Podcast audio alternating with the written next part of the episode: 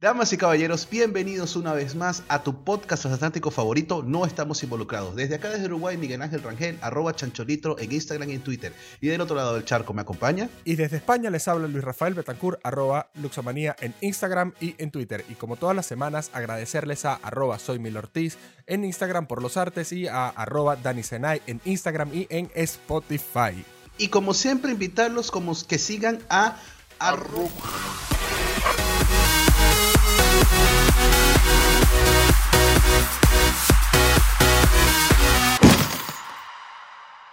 Bueno, nos robamos esta mierda. Bienvenidos a No Estamos Involucradas. Por acá les habla Mariela Hinojosa.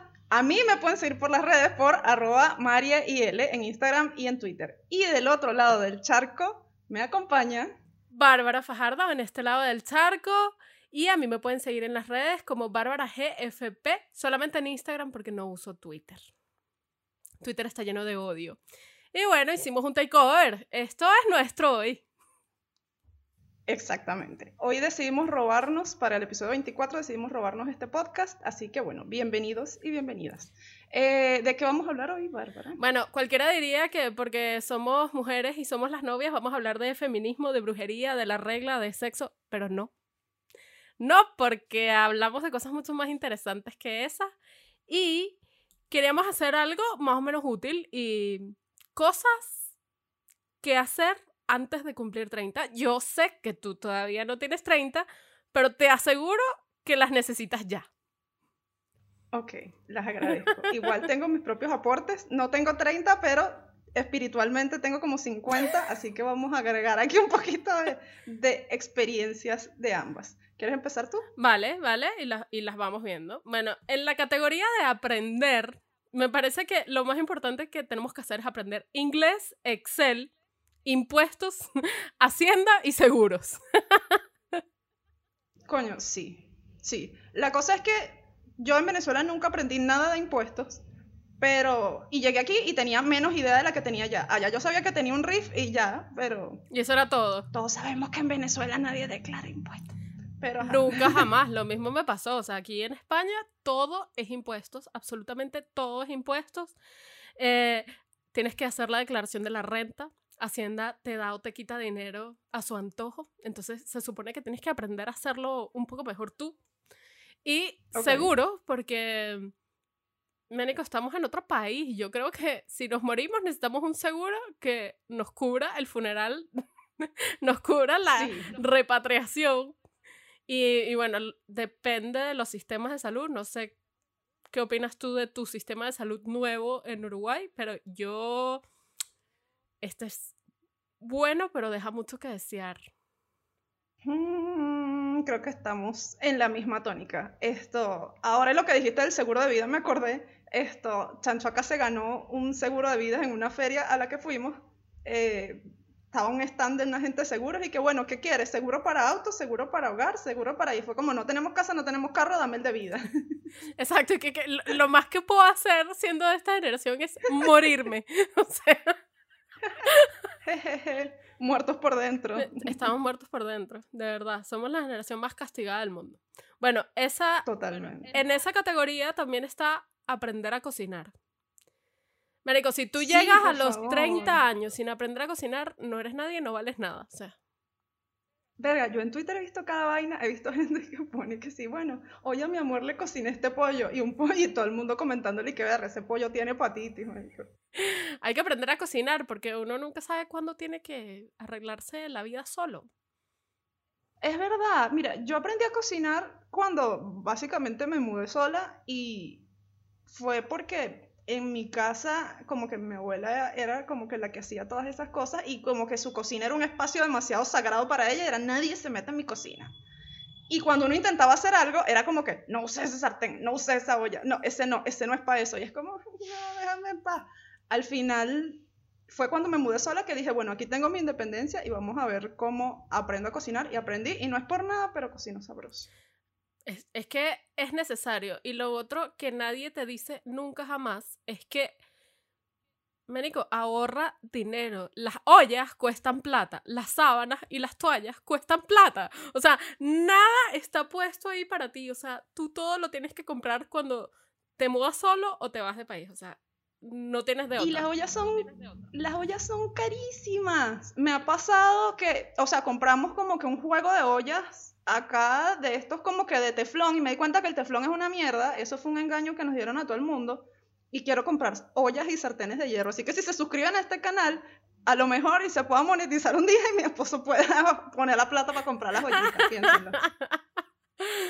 O sea, sábanas, toallas, toda, todo el resto de la parafernalia que tienes que tener en una casa, como los saleros, los pimenteros, el cepillo del baño, los ceniceros, eh, toda esa mierda cuesta plata y nadie te dice que cuando te mudas solo no va a estar en la casa donde estés. O sea, No va a estar, no va a estar. O una cosa que sí te va a salir económico y que toda casa lo necesita es el perolito de mantequilla para la esponja de fregar. Marica, no uso Ah, eso, me parece horrible. ¿Por qué? tienes que darle, tienes que darle calle a tu casa. No, Manico, diría mi amigo Eduardo Nietzsche. vale, seguimos con la lista, que nos perdemos, nos perdemos. Ok, ¿qué otras cosas dijiste? ¿Qué otras cosas dijiste que había que aprender? Excel. Yo creo que ahí voy raspando. Excel Tengo todavía en, dos años para ponerme al corriente. en inglés. Mira, el inglés, sí, porfa. Porfa. Sí, A todo el que nos vea y no sepa inglés, encarecidamente les pedimos aprendan inglés. lo van a necesitar. Y no solo, y no solo por trabajo, resulta que en la vida es demasiado divertido. No sé, no sé cómo, cómo se hace para navegar en internet sin saber inglés, porque los mejores memes y las mejores cosas están en cosas bilingües o en inglés. Así que El inglés, Inglés. inglés y Excel, absolutamente necesario. Lo vas a necesitar incluso antes de los 30. Dilo, Mariela. Sí, estoy necesitando Excel, pero me da, me, me da ansiedad. Vale. Seguimos con la lista que tengo, la número 4, que es eh, A ver. follar con muchos. ¿Bien o mal? Da igual, tienes que aprender. Hmm. Hmm. Es así de sencillo. O sea, tienes que tener referentes. Si no, Sí, no eres nada. Sí, hay que tener, hay que tener referentes, es verdad. Pero, yo- o sea, no sé. A, a mí, en estos temas yo me siento poco experimentada porque, digamos, me casé, yo me casé a los 27, sí, 27, 26. Ahora se me olvidó. Ajá. Pero, pero no, era que tenía un prontuario muy, muy amplio que se diga. Ojalá. A lo mejor, a lo mejor le pido permiso a mi esposo. y que mira, me puedo abrir un Tinder. No, no, yo llegué ya, yo llegué bien caminado. me encanta. Mujer de mundo. Me mujer de mundo, mujer de calle. Me- ya, y ya, después que te estabilizas en una relación, sabes exactamente lo que te gusta, sabes lo que quieres, sabes que no te gusta y que no quieres, que es lo más importante. Y, y sabes si, lo más importante, como que sabes si estás a gusto con eso que tienes porque ya has tenido referentes de, de lo demás. O sea, Exacto. entonces si tienes menos de 30, por favor, folla mucho. No importa si follas bien o follas mal, aprenderás. En internet hay demasiados recursos, hay, hay, hay tutoriales, hay columnas, hay consejos, hay todo, todo, el, el internet lo tiene todo, así que no hay excusa para tirar mal, lo siento. Exactamente, no la hay. No la hay. Necesito, necesito una cita de esto, necesito una foto mía mirando al horizonte y que no hay excusa para follar. María. Meme, meme total, o sea, no, la, no tienes excusa. O sea, no- seas hombre o seas mujer, da igual. Es verdad, es verdad. Ahora, en la categoría de aprender, yo pienso que es súper importante aprender un oficio, aprender algo que puedas hacer con tus propias manos.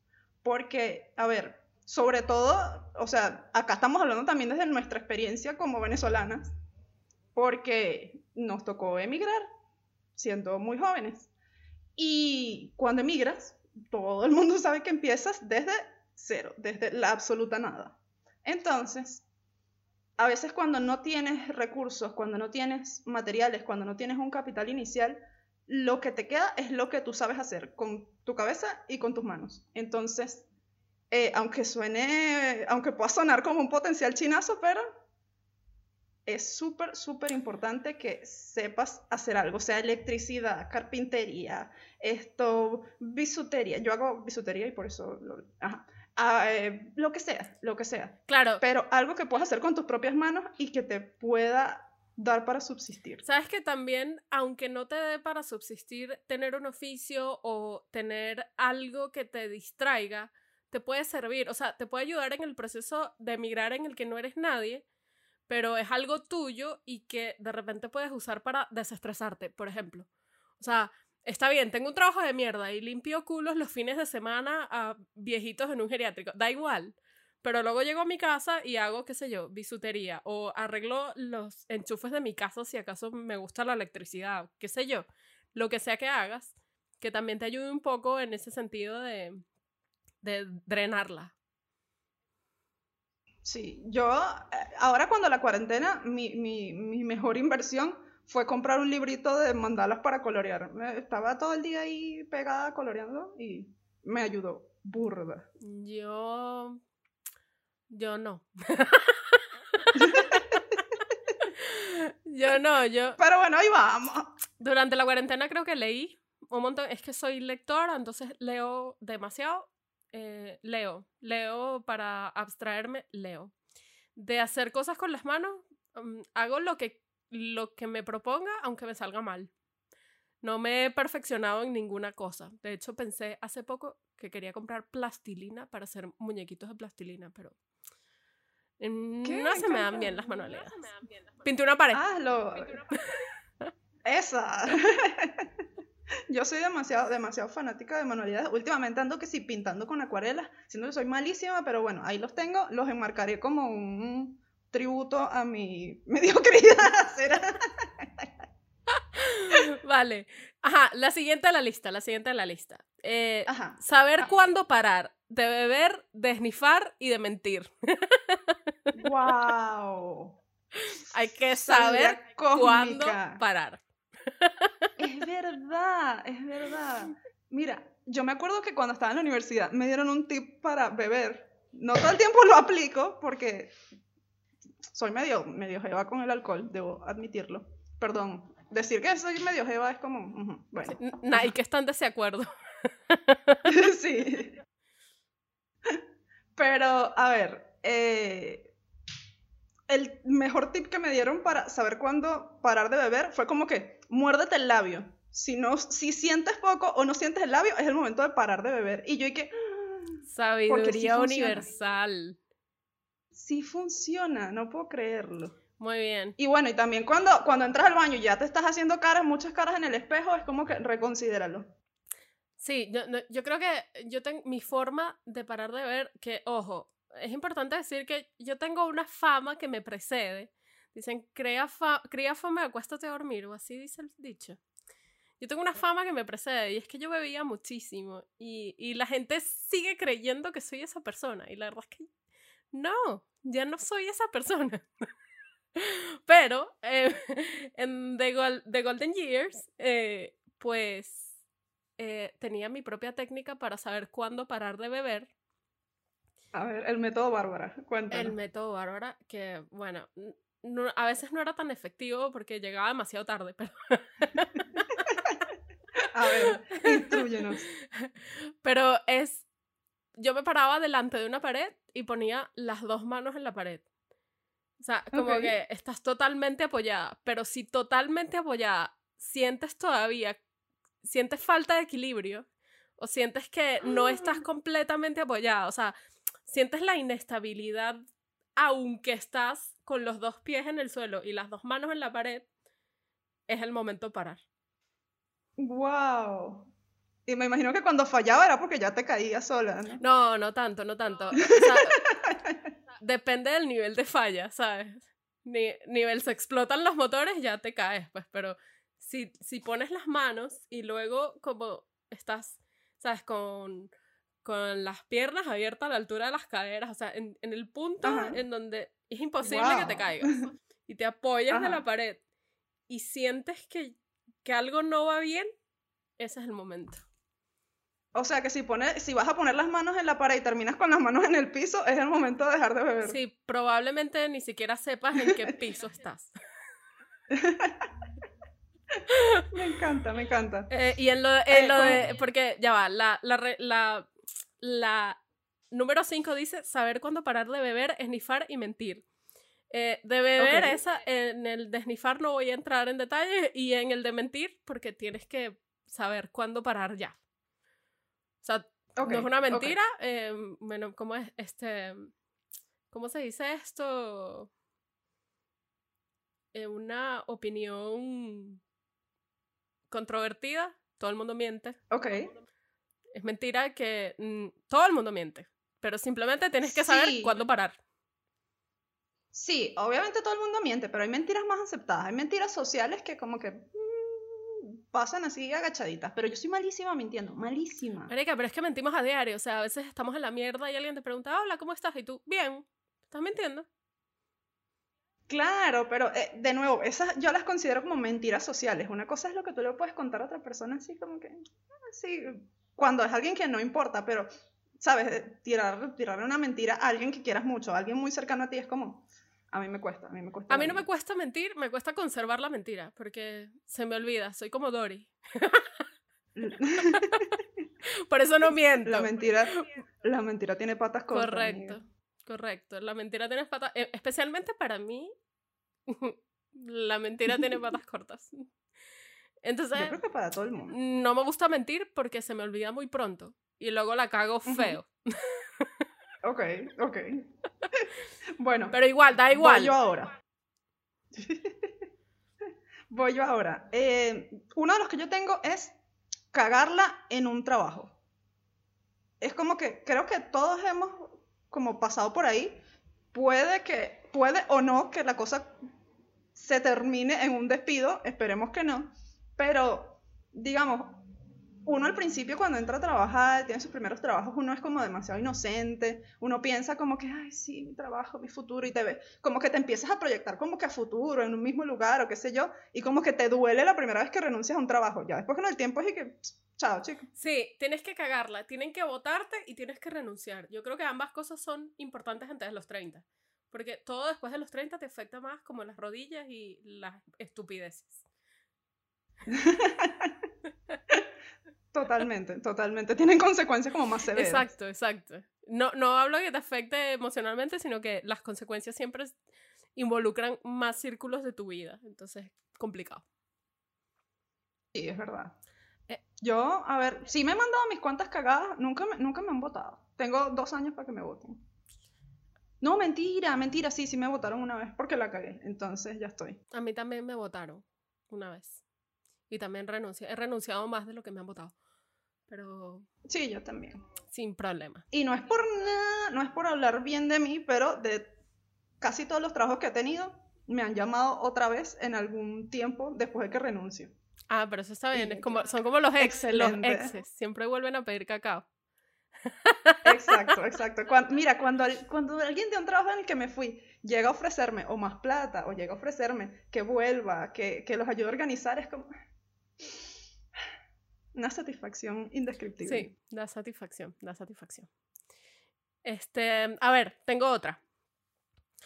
Cuenta. Antes de llegar a los 30, porque lo vas a necesitar y es preferible que los tengas antes de que llegues, eh, tener dentista, ginecólogo y psicólogo. Bueno, en caso de los hombres es, es proctólogo, no, no sé. eh, sí, bueno. Esto, urólogo, Urólogo, eso. proctólogo. Sí. Manica, te cuento mi experiencia del dentista. Yo emigré A ver, Y, y bueno, la dentista que encontré, buenísima además, es una venezolana que tiene aquí como 15 años. eh, me dijo que era el cambio de dieta lo que me estaba afectando en los dientes. Y pasé un año de mierda porque me salieron caries que nunca en mi vida me habían salido. Y era así como, marico, basta, por favor, ya no más.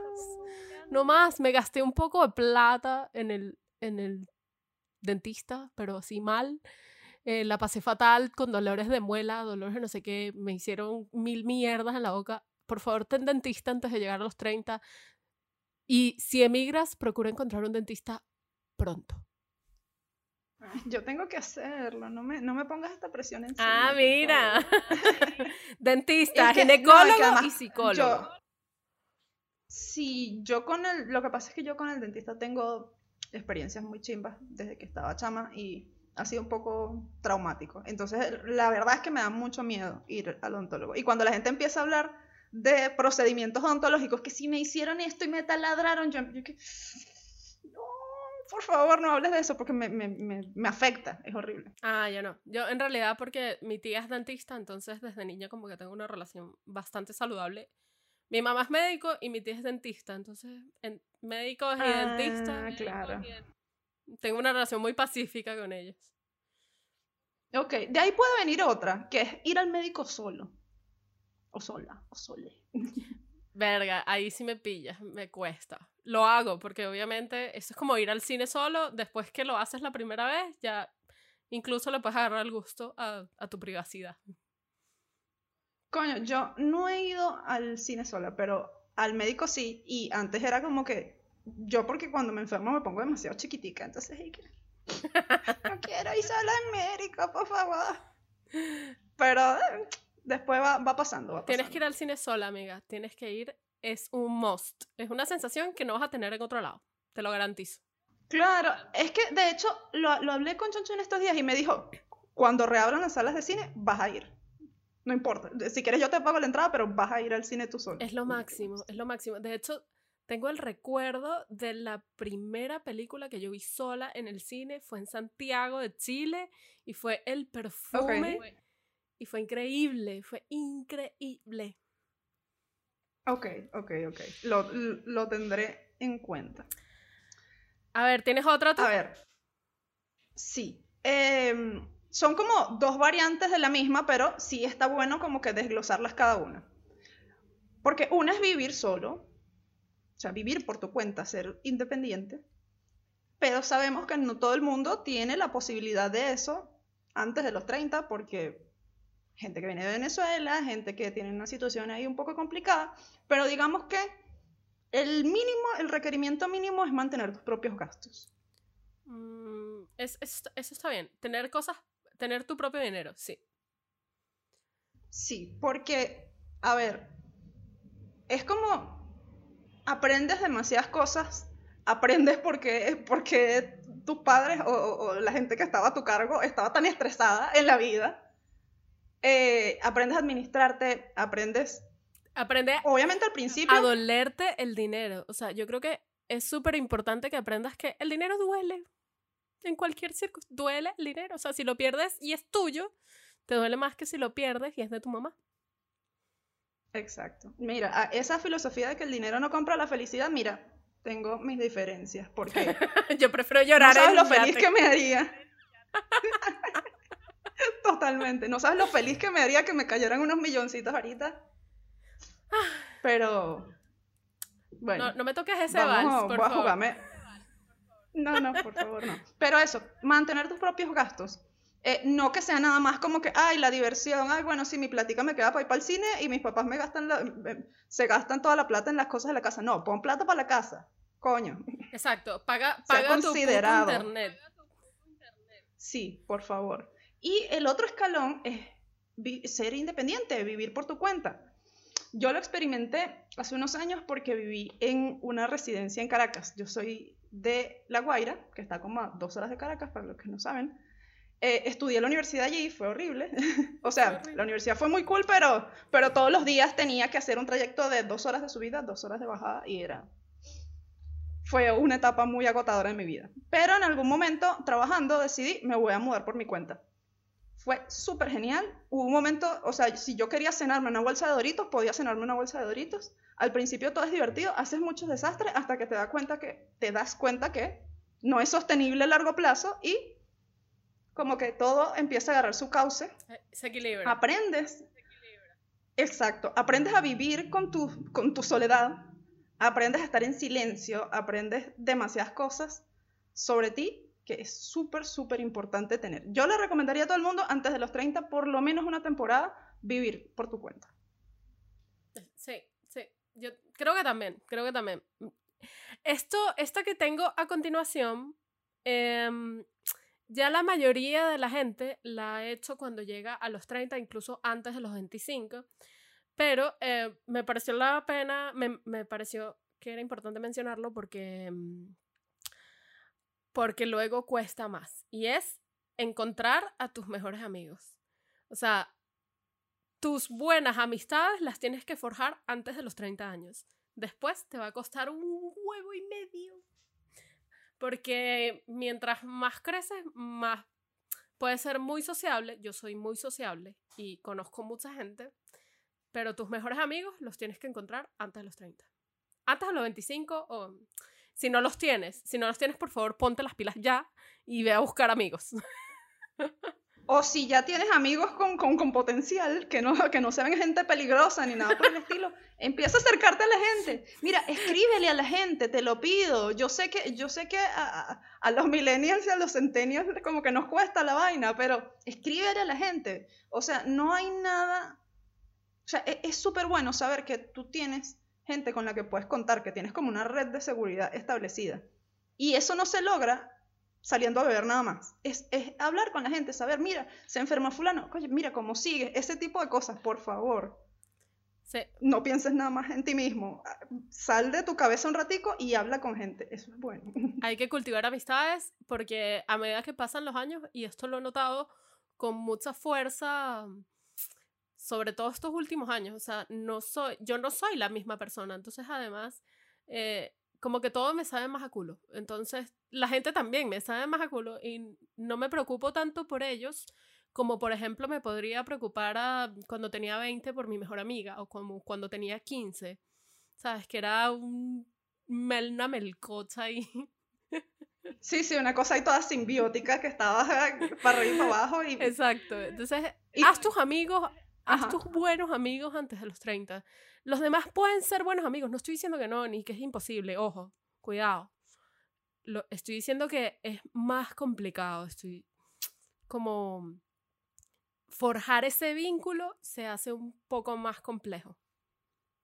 Sí, sí, totalmente, totalmente. ¿Tienes alguna otra? Eh, bueno, yo te, tengo la mía. Eh, a ver, a ver, a ver. Sí, tengo la última para cerrar. Que es aprender básicos de electricidad y plomería. Nadie te va wow. a desatascar la puta poseta si vives solo. Nadie, nunca, jamás. Es verdad, es verdad, es verdad. Eh, enfréntate al maldito chupón. es, es, es horrible. Es lo peor del mundo. Nadie quiere vivir esa experiencia. Es súper desagradable. Pero te tienes que inmunizar. Una de las cosas que se pierden como que con, con la edad es como el, el, asco a ciertas cosas. O sea, obviamente, eh, ni tú ni yo a estas alturas tenemos hijos todavía, pero... No, thank you. Cuando tienes hijos es como que ya ni te importa. Mi papá tenía unos cuentos así como que yo le revisaba el pañal metiendo la mano para ver y era como... Oh. Yo, a, a, mí de carajito me parecía la cosa más horrible y desagradable del mundo, pero ahorita en mi cabeza tiene sentido. Es como, sí, podría hacerlo. No, para mí todavía eso no tiene sentido. ¿vale? Dios te dio la maldita nariz para algo, o sea, no tienes que meter la mano. Pero eso, pero uno como que se va, se va desensibilizando de todas esas cosas tan... Sí, o sea, hay que, perder, hay, hay, que perder el miedo y el asco. O sea, es, esto básicamente de aprender básicos de electricidad y plomería es perder el miedo y el asco. O sea, no te vas a morir porque te dé un corrientancito, un enchufe cuando lo estés arreglando.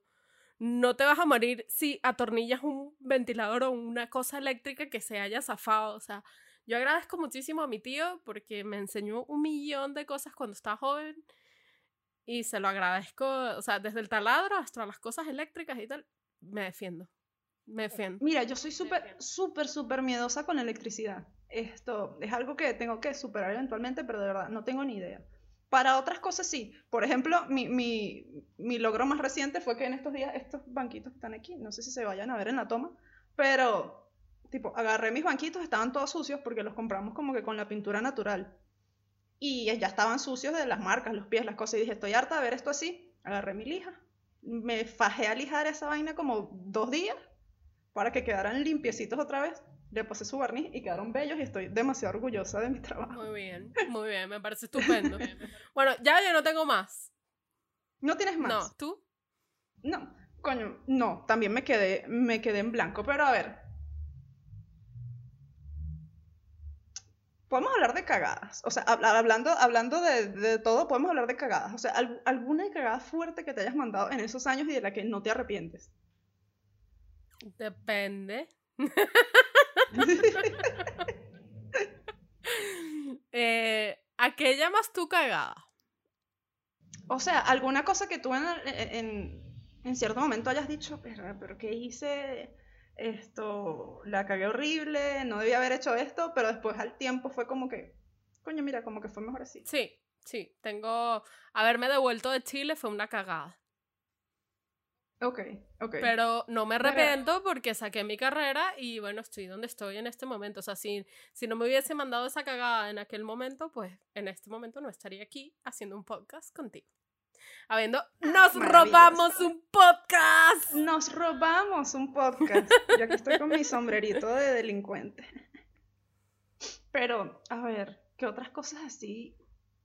Pero, pero es que e- es súper complejo. Y al final esto, sí, nosotros ponemos como esta guía de cosas que uno quisiera haber sabido o que supo Tarde. durante ese trayecto, tarde o temprano, pero al final la cosa es como también un poco flexible, o sea, hay ciertas cosas que no necesariamente deberías aprender, cosas que, o sea, está bueno, está bueno, pero tampoco es como una cosa así demasiado estricta. Claro, no, o sea, Pero- esto, esto es como más, es como un decálogo de consejos, sin embargo, yo te garantizo que si no lo haces por tu cuenta, la vida te lo va a enseñar a los coñazos, así que no te preocupes.